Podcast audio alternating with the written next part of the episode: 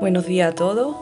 El devocional de hoy se encuentra en Lucas 22, 39. Salió y se fue, como solía, al monte de los olivos, y sus discípulos lo siguieron. Cuando llegó a aquel lugar les dijo, Orad para que no entréis en tentación. Se apartó de ellos a distancia como de un tiro de piedra, y puesto de rodillas oró, diciendo, Padre, si quieres, pasa de mí esta copa pero no se haga mi voluntad, sino la tuya. Hemos acabado de pasar la Semana Santa y una vez más hemos recordado todo lo que Jesús hizo y todo lo que pasó hasta llegar a la cruz. Jesús, mientras que estuvo aquí en la tierra, fue hombre, con naturaleza humana. Sentía, padecía, tenía necesidades físicas, afectivas. No porque era el Hijo de Dios era diferente, era diferente a nosotros, sino que era 100% humano. Lo único que lo diferenciaba de los hombres era que en él no había pecado. Y según estos versículos que, que hemos leído, vemos que cuando se aproximaba su hora, sintió miedo, temor, angustia, y que su sudor era como grandes gotas de sangre.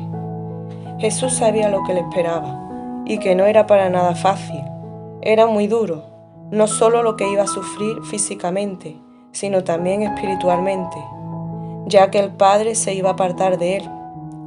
Y le dijo a su Padre que si pudiera haber otra manera para salvar a la humanidad, pues que pasara esa copa de él.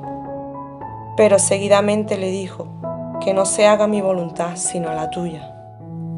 Jesús lo sabía, que tenía que hacerlo, y fue obediente en cumplir dicho plan redentor Jesús nos dejó un gran ejemplo a seguir. Nunca Dios nos pedirá una prueba tan grande como la que pasó Jesús en la cruz. Él tenía que pasar por todo eso para hacerse semejante a nosotros y saber y conocer los padecimientos y sufrimientos que los hombres tenemos que pasar. Dios nos entiende y nos comprende porque ya Él lo sufrió también por nosotros.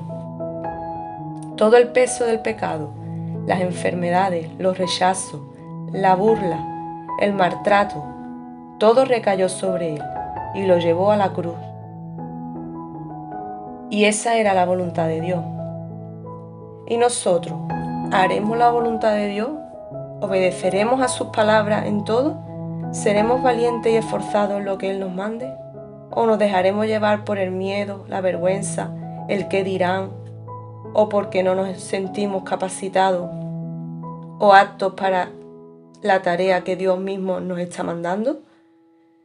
Qué contradicción si lo pensamos. Dios nos manda hacer algo y nosotros le decimos que no podemos o que no sabemos, como le pasó a Moisés.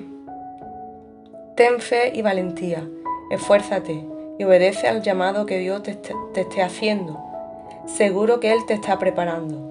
Y si Él te manda, si Él quiere que tú hagas algo específico, adelante y cumple con tu llamado. Es su voluntad para tu vida. Tienes que decidir hacer tu voluntad o la de Dios. Jesús decidió obedecer al Padre. ¿Y tú qué vas a hacer? Que nuestras decisiones sean tomadas no mirando a nosotros mismos, sino mirando y aceptando la voluntad de Dios para nuestras vidas.